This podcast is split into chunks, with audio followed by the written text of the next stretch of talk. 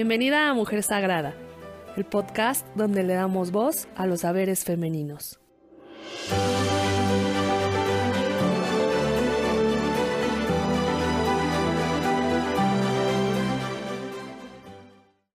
Hola a todas las que nos ven, nos escuchan. Bienvenidas una vez más a un nuevo episodio de su podcast Mujer Sagrada.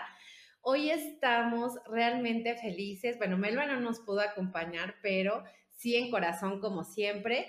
Y a nombre de las dos, Fernando, te damos la más cordial bienvenida. Créanme, créanme, estoy muy contenta de tener a este personaje aquí con nosotras.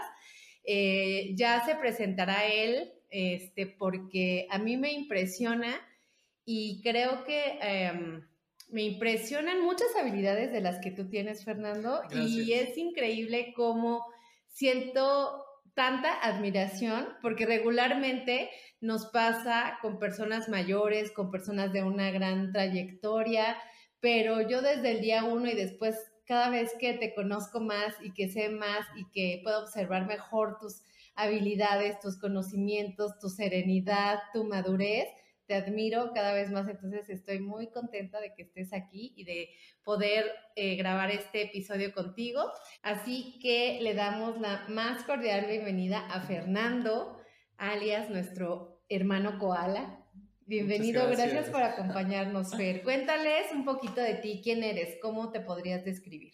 Ok, primero que nada, muchísimas gracias. Yo las admiro muchísimo, esta, esta adultez tan responsable, esta, estas feminidades y estas masculinidades de esta tribu que son un ejemplo para mí. Yo los admiro mucho también. Yo, mi nombre es Fernando, me dicen el, koala.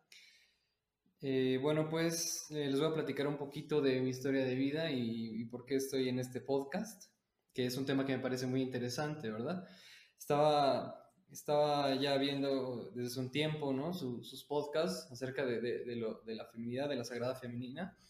Y, y, bueno, este, me gustaría hablar un poquito de, de, lo que es ser un hombre para mí, de lo que ha significado crecer en un entorno, en un entorno así, por el simple hecho de, ¿no? de, mi sexo. Porque esa es una connotación, ¿no? El, ¿cómo naces? Naces con, con, qué, con qué sexo naces eso está lleno de implicaciones sociales, eh, este, culturales. Entonces, pues bueno, ¿qué es ser un hombre? ¿Qué es eso?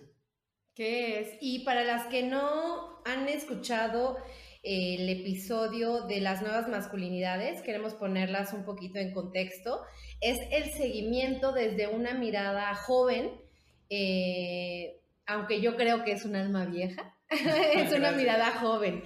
Es nuestro profesor además de artes marciales y tenemos una cercanía, una amistad y quisimos saber desde dónde una persona como Fernando, que está cursando la universidad, que es cinta negra en artes marciales, que tiene una, mamá increíble, no tengo el gusto de conocer a tu papá, pero supongo que también porque eres tú un gran ser humano, eh, ¿cómo abordas o desde dónde aborda tu masculinidad. ¿Qué te tocó vivir al ser hombre, al llegar a este plano físico llamado tierra?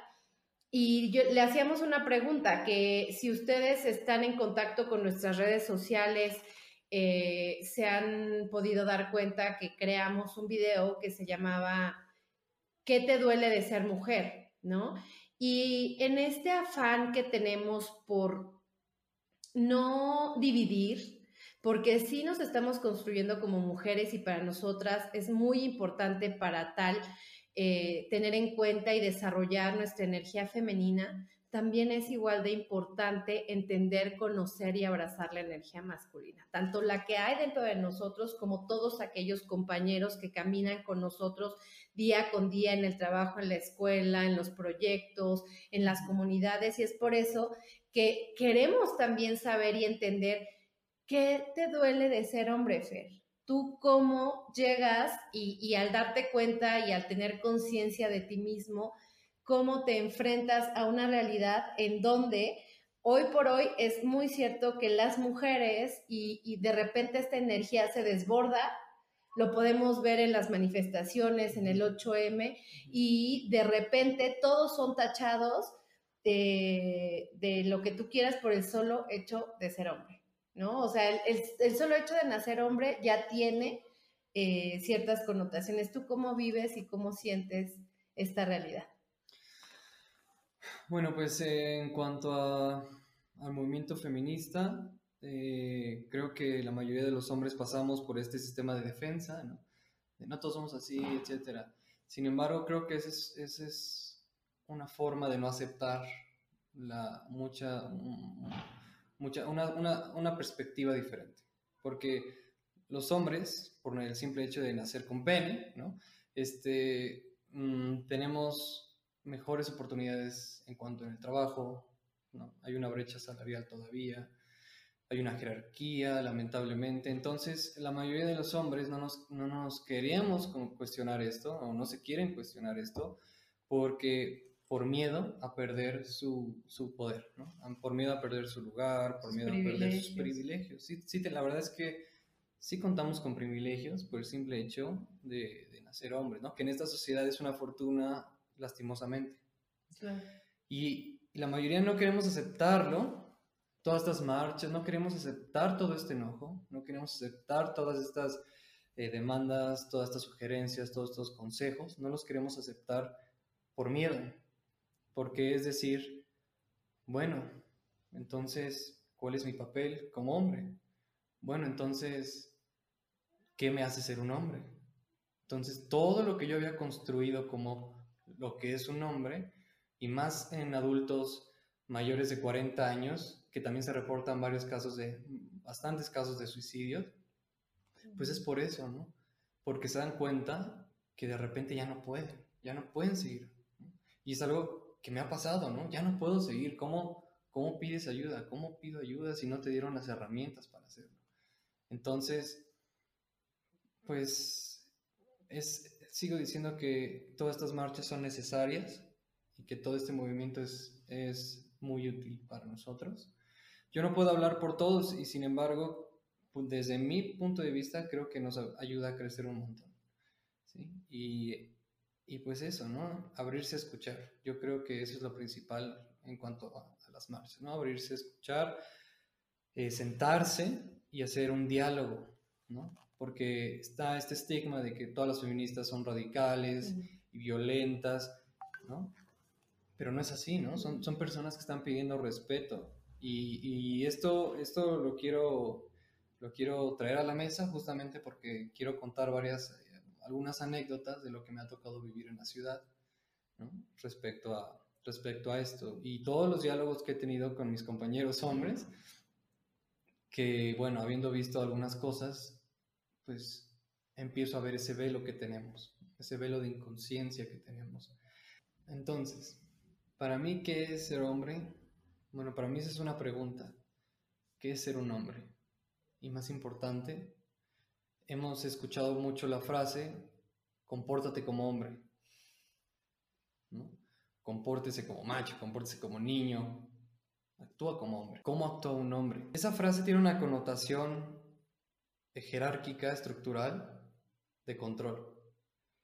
Ejerce un control sobre los que nacimos de sexo masculino para no desarrollar buenas herramientas emocionales, para no sensibilizarnos, para no lograr empatía. Actúa como hombre, es una forma de controlar. Claro. Y eso es lo que perpetúa el ciclo. Actúa como hombre porque es dogmático, es una creencia, no es algo real. Si lo abordamos desde esta ciencia, desde el conocimiento científico, cultural, ¿no? desde la filosofía, podemos ver y hacer otra pregunta, ¿qué es ser un hombre? Y entonces creo que la mayoría de nosotros no tenemos respuesta. Y creo que quien sí afirma tener respuesta, entonces en la mayoría de los casos es una persona que debe cuestionarse, ¿qué es ser un hombre? Antes de la Edad Media se nos llamaba hombres a todos por igual. ¿Sí? Hombre viene de el que piensa. ¿Sí? Tiene una raíz etimológica no tanto de sexo. Y hoy en día, pues bueno, la mayoría se defiende diciendo, es que los hombres son los que nacen con pene. Para mí no. Biológicamente sí, pero para mí no es así porque tiene un valor cultural más allá, un valor de control. Y, y estos valores son los que son los que continúan con este sufrimiento. O sea, ¿de qué sufrimiento estamos hablando? Hace poquito le pregunté a mi papá si, si él sentía que sufría como hombre. Y él me dijo, no, no, para nada, yo estoy perfecto. Y, y esa es la cuestión en la mayoría de los hombres. El no saber la causa de nuestro sufrimiento, el no saber el por qué nuestro dolor sigue y continúa y continúa y continúa y por qué lo hacemos más grande. Y perdón que te interrumpa, Fer, es impactante porque creo que eso es lo que está denotando esta revolución femenina, porque por lo menos nosotras sí tenemos esa claridad en que algo nos duele y que hay algo que no está bien y que hay que arreglarlo o que hay que mejorarlo, hay que evolucionarlo. La verdad, se quedan cortas las palabras que puedo encontrar para identificar esa transformación o transmutación que debería de existir en la sociedad, en las sociedades, y que en el caso, como bien lo dices, y creo que es algo bien fuerte, que no había yo mm, ha caído en cuenta que los hombres ni siquiera tienen esa claridad de que hay algo que podría estar causando dolor porque va contra natura, no está bien. ¿no? Y, creo que eso tiene que ver con lo que dijiste hace ratito, que incluso los suicidios en, el género masculino es mucho mayor que en el género femenino, justamente al verse desprovistos de estas herramientas y de, este, de todo este eh, permiso que sí tenemos en algunos casos las mujeres, ¿no? De sentir, de, de vivir los dolores, los sufrimientos, no sé. Claro, sí, sí, sí, es, es que no nos damos cuenta de eso. La mayoría no se da cuenta de eso. ¿Cómo estás? Bien. ¿No les ha pasado con tus parejas? ¿Qué tienes? Nada. Yo he sido ese también. ¿Qué tienes? No, nada, nada. ¿Por qué? ¿No? Porque viene desde, debemos aguantar, no es nada. No nos comunicamos y no sacamos nuestros sentimientos, no nos expresamos bien. No, nos, no tenemos, es, la mayoría no tenemos esas herramientas, no, no las hemos alcanzado a desarrollar porque crecimos o en entornos violentos, agresivos o indiferentes, que la indiferencia es una forma de violencia, una de las más altas también. Eh, es un ciclo. A lo que voy es que eh, el hombre que no puede expresar sus necesidades y emociones, entonces no puede resolver conflictos. Entonces, ¿qué hace con esos conflictos? Los internalizamos y nos los quedamos. Y entonces, ¿cómo se manifiestan esas, esas emociones tan fuertes? Las manifestamos la mayoría con ira, las manifestamos eh, con, siendo agresivos. Entonces, ¿qué pasa con eso? Empezamos a causar una cadena de sufrimiento a la gente que nos rodea. ¿Sí? Entonces, y, y cuando nos damos cuenta, ¿no? la mayoría nos damos cuenta, ya es demasiado tarde. Pero yo sí les quiero decir que nunca es tarde para perdonar ni para perdonarse uno mismo. Creo que esa es una de las cosas más importantes que he encontrado en cómo ser un hombre, perdonarse a uno mismo.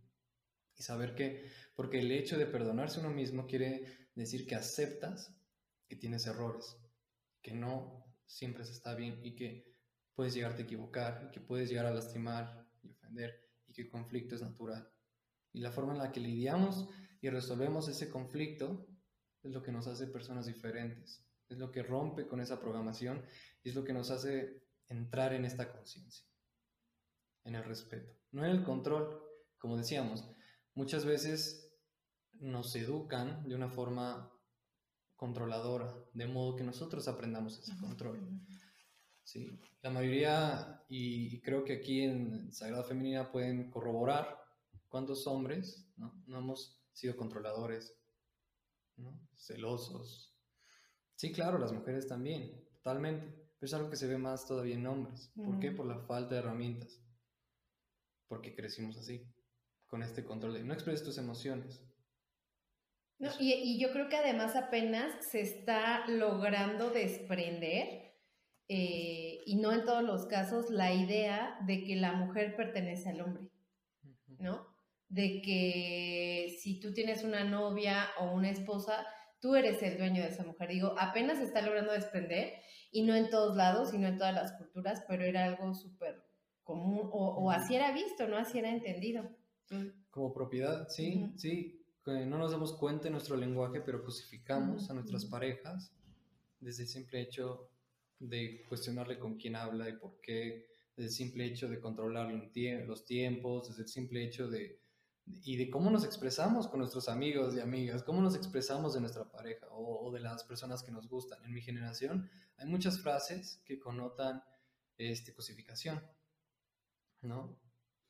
Eh, o sea, vamos a ver, se dice mucho, ¿no? Le estoy trabajando. ¿A qué estás trabajando? A ella. Ah, ya como si fuera tierra, ¿no? Como arar la tierra, el campo, o qué, ¿no? Le estoy trabajando. ¿Sabe? No se ve como una persona como una persona con necesidades reales, con sentimientos reales. Como si fuera un objeto. Como si fuera un objeto. Y, y el simple hecho de, de, que solo nos fije, de que el simple hecho de que morociemos o nos fijemos, ¿no? En, en, su cuerpo, ¿no? Y que ya por eso queramos ¿no? acostarnos con esa persona, estamos invalidando de alguna forma su sentir, sus opiniones, su manera de ser. hoy, en día, hoy en día, ya que, está en, eh, ya que está en auge la comunidad LGBT, ¿no? ¿quién no te dice que esa persona del otro lado es asexual? ¿Quién te dice, hermano? No lo puedes saber, pero tampoco puedes hacer esa idealización de alguna forma sexual. Entonces, eh, me gustaría compartirte, Denise, el dolor de ser hombre desde, ahora sí, desde mí. Justo, justo, eh, que este es el momento, ¿no? Queríamos saber con, con tu presencia aquí, eh, como representante de este género, porque además queremos tener también más presente la voz masculina, creemos que es importante en este momento. A ti, Fer, ¿Qué te ha dolido de ser hombre? Yo voy a empezar con, con, que yo crecí, yo crecí con violencia familiar, yo crecí con violencia doméstica. Me tocó, me tocó experimentar esa violencia y verla y presenciarla durante mucho tiempo, como 6 años a 14 años. Y yo la viví mi papá, que es un hombre que ahora es muy importante para mí y, que en verdad lo aprecio, bueno, en su momento fue una persona sumamente agresiva.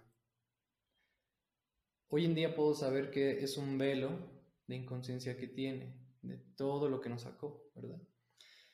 Pero ¿cómo trabajo eso? ¿Cómo trabajo el, hecho de crecer con un hombre violento? ¿Cómo trabajo el hecho de, de, de percibir a los hombres sin amor o, siendo crueles, etc. ¿Cómo, ¿Cómo, uno puede lidiar con eso?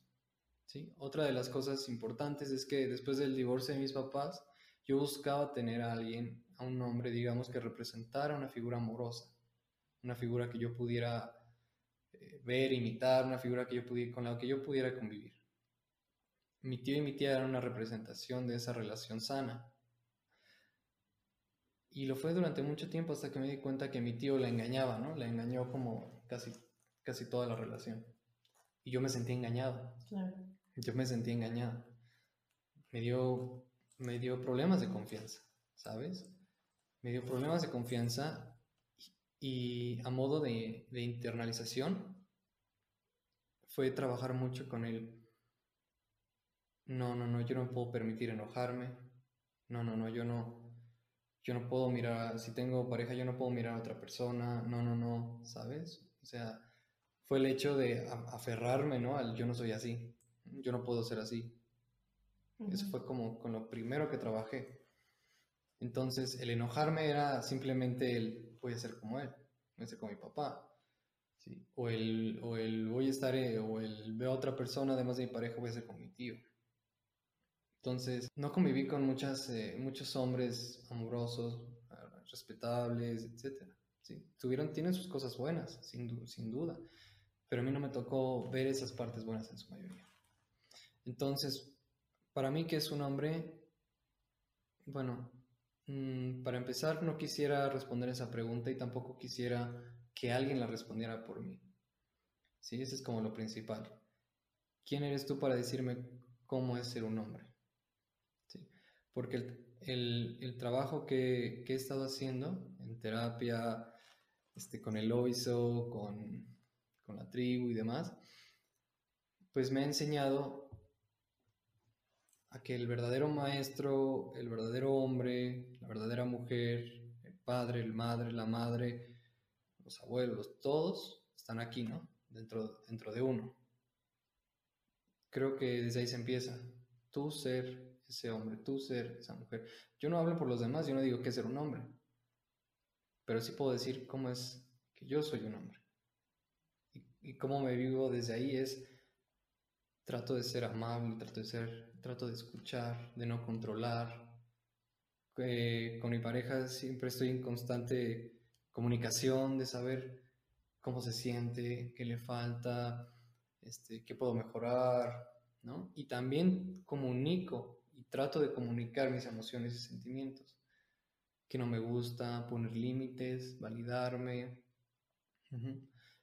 Entonces, y es lo mismo que estábamos diciendo, no perpetuar el sufrimiento, porque dolor siempre va a haber, todos experimentamos dolor. Pero si lo internalizamos y, seguimos con eso, seguimos en esa línea, entonces se vuelve sufrimiento. Eh, también quisiera hablar un poquito de las cosas que he vivido en la ciudad, porque también es, es lo que ha afectado últimamente en mí, en cómo, cómo percibo a los hombres. ¿Crees que hay una diferencia entre la ciudad y otros entornos o otros lugares? ¿O por qué específicamente de la ciudad? Ah, es que soy de ahí y como estamos en Cholula, es que porque soy de ahí y ahí me tocó ver, me toca ver más cosas incluso que aquí en Cholula. Aquí no me ha tocado ver de eso. Seguro hay, sí, pero en la ciudad me ha tocado ver más. Cuéntanos. Pues son cositas que se van acumulando. Voy caminando y siempre me voy fijando y veo, y veo que esta chica está siendo seguida por un hombre, esta chica joven por un hombre mayor. entonces me, me pongo a seguirlo, porque digo, no, estoy en mi imaginación. Me pongo a seguirlo, a seguirlo. Ella da vuelta, él da vuelta, ella se cruza, se cruza. Y llega el momento en que ella llega con una amiga suya y el hombre se, se queda en la esquina viéndola con el teléfono en la mano. Mm. Se quedó ahí un ratito y luego le dio como, así como, chi, y se fue. Yo me acerqué a ella y le dije, ¿te puedo decir algo con todo respeto? Y dice, sí. Creo que es importante que, vea, que veas más para atrás en la calle, que estés más al tanto de tu entorno. Es que ese hombre te estaba siguiendo. Y pues la verdad no sé con qué intención, pero creo que hoy en día sí se debe tener mucho cuidado, lamentablemente. Y me dijo, sí, sí, no, muchas gracias. Y, y entonces ves, ¿no? A los antifeministas.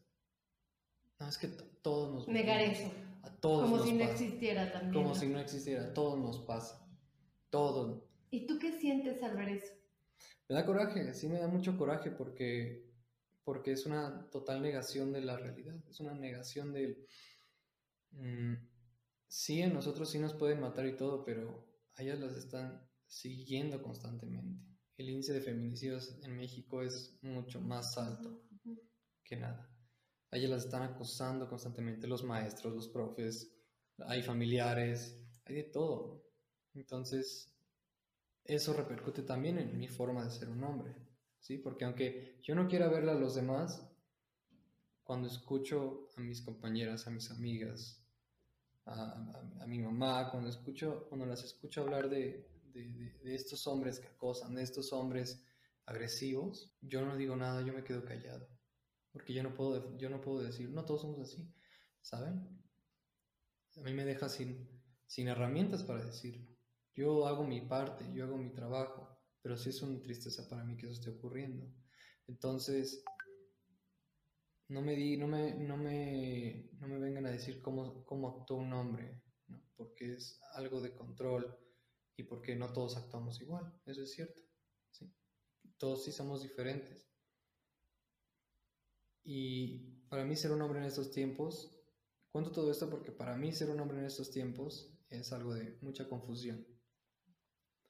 Es algo demasiado confuso, es algo de ya no, no te no me siento mal si me siento atraído hacia ti. Me siento mal si ¿no? Si me gustas físicamente, me siento mal. Si, ¿no? si me gusta algo de tu cuerpo, me siento mal. Y otra cosa es, como hay tantos espacios afuera llenos de, llenos de desconfianza, llenos de estas situaciones que menciono, entonces yo me quiero convertir en ese espacio en confianza. Y es por eso que a, a, las personas, a las mujeres que se acercan a mí, trato de hacerles sentir en confianza. No, no, no, no tengo segundas intenciones, trato de ser lo más transparente posible. Sí, eh, de esa forma repercute en mí. Y en, y en mi sexualidad, ¿no? Eh, eso sí tiene una, una, una confusión todavía, porque entonces es vivirme desde estos espacios tan amorosos con las mujeres, conectados, y sin embargo es, es raro porque es, la, es, de las primeras veces que lo hago y es, wow, estoy rodeado de mujeres y no siento atracción por ninguna. Y está bonito. Uh -huh. Es algo muy bonito y, y sin embargo confuso, porque nunca lo he hecho. Entonces, bueno, esa es, esa es como la incomodidad ahorita de ser un hombre. Y, y me siento me siento muy feliz y en paz y agradecido de haber, mmm, de estar trabajando y de haberme quitado un poquito este velo que tenemos y de escucharlo. Creo que eso es muy importante.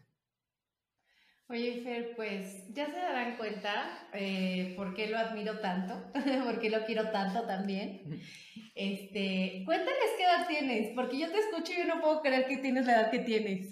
Tengo 20, tengo 20 años, tengo 20 años. Eso me hace devolver la fe en nuestra juventud. Tenemos esperanza y de lo que nos estás platicando, fíjate que quisiera hacer solamente dos anotaciones importantes, que, que en tu primera intervención dijiste algo que ya no, no quise interrumpirte, pero se me hace súper importante para todas las personas que nos escuchan, hombres y mujeres, el que se den cuenta eh, o el que nos demos cuenta, porque esto lo hacemos para caminar y aprender juntas. Recuerden que siempre les decimos, y creo que cada episodio remarcamos que no estamos aquí porque estemos enseñando y porque nosotros lo tengamos resuelto, estamos aquí para poner los problemas, las situaciones en la mesa y saber de qué manera como mujeres y en este caso como mujeres y hombres podemos caminar de la mejor manera, cómo podemos ser mejores y cómo podemos contribuir a que este sea un lugar mejor y un planeta mejor para todos, porque si queremos ya dejar de lado esas divisiones y ese odio entre géneros, no se trata de eso, o sea, se trata de construir juntos y a lo que voy que quiero remarcar es cómo nos hablaste de este adoctrinamiento que tiene la sociedad al decirte, compórtate como hombre, o ahí pareces niña, eres un maricón. Todas estas frases te llevan hacia una forma de ser específica que sirve a un sistema. Y ese es nuestro punto. Aquí no estamos hombres en contra de mujeres. Y ya sé que lo hemos dicho hasta el cansancio, pero vamos a dejar de decirlo el día que sea necesario. Vivimos inmersos en un sistema patriarcal que favorece eh, el, el uso incorrecto de la energía masculina y que no nada más perjudica a las mujeres, que también perjudica a los hombres porque como lo acabas de decir, les priva de expresarse, les priva de sentir, o sea, les castra una parte de ustedes mismos. Y, y, al escucharte ahorita decir, wow, me siento confundido a veces respecto a mi sexualidad, respecto de cómo ver o dirigirme hacia una mujer, siento que debe de ser justo difícil para ustedes las nuevas generaciones que quieren hacer las cosas diferentes, pero que todavía fueron este, eh, educados en estas viejas moldes, en estas viejas formas por estos pa padres violentos en ocasiones y con un montón de que en diferentes hogares, hogares diferentes disfunciones, porque creo que la mayoría de las personas venimos de hogares disfuncionales y que nuestro trabajo es ahora hacer este, detenernos esta parada y decir, ok, a partir, yo tengo esta información, ¿qué voy a hacer con todo esto? ¿No? Para ir cerrando, Fer, cuéntanos, eh, bueno, no, perdón, esa era la primera parte, que nos demos cuenta eh, de, de, cómo el sistema nos tiene mal a todos, hombres y mujeres. Claro, el poder, los privilegios se están todavía manejando desde la energía eh, perdón, masculina, pero no deja de utilizarlos. ¿no? Para fines que no, no son el objeto de este, este, bueno, de este episodio, pero que de alguna manera todos somos utilizados y todos somos afectados y todos somos perjudicados, ¿no? Y la segunda, justo esto que, que hablas de esta confusión y de esta dificultad a veces para saber cómo ser un hombre bueno, por lo menos, ¿no? O no, no sé, a veces sabemos que no hay bueno, que no hay malo, que todo es perfecto, que todo es como es, pero sí cómo llevar esta energía masculina lo mejor posible, ¿no? Para no afectar a nuestro alrededor y que hoy en día es toda una tarea y toda una labor. Antes era tal vez más fácil ser hombre también, porque era muy claro, ¿no? Tú tienes que tener, llevar dinero a tu casa, y tú tienes derecho a utilizar a tu mujer, a golpear, a, gritar.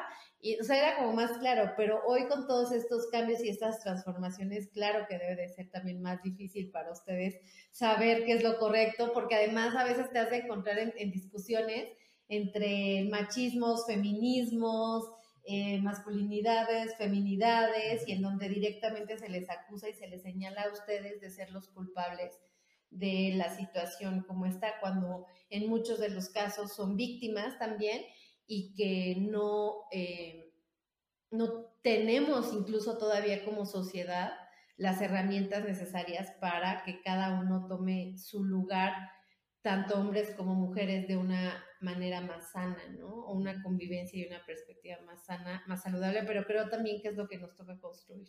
Y, y, aún más a ustedes y a los que vienen detrás, a tus alumnos, que ahorita ya les va a dar clase, por cierto, este, les va a tocar mucha chamba ahí. ¿Cómo lo ves? Sí, totalmente. Es, es, es un trabajo complicado hoy en día porque, como dije, ¿dónde están los ejemplos? Justamente, ¿dónde están los ejemplos de afuera en cómo ser un hombre? ¿Cómo, nos, cómo, cómo es una buena paternidad amorosa? ¿Cómo es... Eh, este, un hombre respetuoso y el respeto no tiene que ver con, con el control, como se cree, ¿no? Porque, porque uno es, siempre respeta, respeta, pero eso también es una medida de control. Es como un límite impuesto por hombres. Pero el respeto no es más que observar sin querer cambiar. Eso es respetar. Entonces, ¿cómo es ser un hombre respetuoso? ¿Cómo puedo observarte sin querer cambiarte? ¿Cómo puedo escucharte sin querer cambiarte? y yo creo que es un paso para entendernos. Entonces yo sí, yo lo que le pediría a las nuevas generaciones, a mi generación, es que no nos peleemos, que no estemos tan enojados entre nosotros mismos, porque todos sufrimos en mayor o menor medida, pero a todos nos toca un pedazo de este sistema. Y lo, podemos cambiar juntas y juntos, pero si se parte desde esa premisa de respetar, ver sin querer cambiar. Yo puedo ver que Tú tienes pensamientos machistas, pero no te quiero cambiar. Ni es mi trabajo mm, enseñarte algo. ¿no? Entonces, y esas personas pueden decir, tú tienes pensamientos feministas. No es mi trabajo tampoco querer cambiarte ni enseñarte nada porque tampoco es mi papel. Ni convencerte de Ni convencerte de nada. Creo que hay que dejar de, de intentar convencernos de qué lado es el mejor, de si el feminismo es bueno, si es malo, si el machismo, si hay que dejar de convencernos y hay que empezar a respetarnos. Yo creo que ya, ya ese sería un buen paso, porque he estado en discusiones, como dices, y me han sacado de fiestas. y, y, nos hemos peleado y nos hemos gritado y no podemos ver que, que aunque no, o sea, que estamos unidos, estamos unidos no solo como como, de, como generación. Estamos unidos por el simple hecho de nuestra capacidad consciente, racional, estamos unidos por nuestros corazones, ¿sabes? Por el simple hecho de existir estamos unidos. Convivimos en armonía, lo que hace uno le afecta. Hay que adquirir esta conciencia, ¿no? No desde el lado patriarcal. de preferencia. los vamos a respetar, pero no los vamos a querer. no los vamos a querer cambiar. no, qué, qué rico, qué bonito escucharte, Fer. Eh, también nos abre la mirada a, a entender por lo que ustedes también pasan, ¿no? O sea, y eso también nos permite eh, abrirnos a la empatía, a la comprensión, a la compasión, porque pues cuando estás de un lado, ¿no? Por tu historia de vida eh, y, por este enojo y por estas historias que, que, también tú nos cuentas, es muy fácil señalar y es muy fácil victimizarnos, que es una de las grandes banderas que tiene Mujer Sagrada de no victimizarnos, ¿no? De tomar acción. Y creo que con lo que yo me gustaría cerrar para darte paso a tu cierre, Fer, es justo esto de em, retomar ese respeto y hablar de si voy a cambiar a alguien, si voy a transformar a alguien, va a ser a mí, ¿no? Y yo creo que ya con nuestras acciones y ya con nuestra palabra y ya con nuestra energía y con nuestro sentir, es el más grande trabajo que tenemos que hacer. Eh, ¿Con qué te gustaría cerrar a ti, Fer, este espacio? Me gustaría cerrar no solo con las infinitas gracias que te doy a ti y a las mujeres de esta comunidad y a los hombres de esta comunidad. Quiero cerrar con un mensaje, ¿no? Quiero cerrar con un mensaje desde mi corazón. Y es que no hay que perpetuar el sufrimiento porque lo que encontramos dentro de nuestro corazón sí puede ser dolor. Qué hermoso mensaje, qué hermoso cierre. Nuevamente, gracias por estar aquí. Que no sea la última, seguro tienes muchas cosas que regalarnos, que enseñarnos para aprender a caminar de la mano energía femenina y energía masculina. Gracias a todas las que llegaron hasta este punto en el podcast. Les agradecemos infinitamente. Si crees que esta información puede servirle a alguien más, por favor comparte.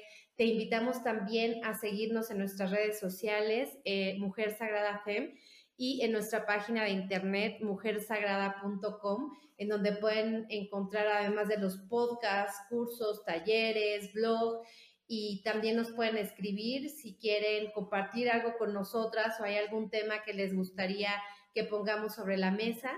Y pues nada, muchísimas gracias. Nos vemos la próxima.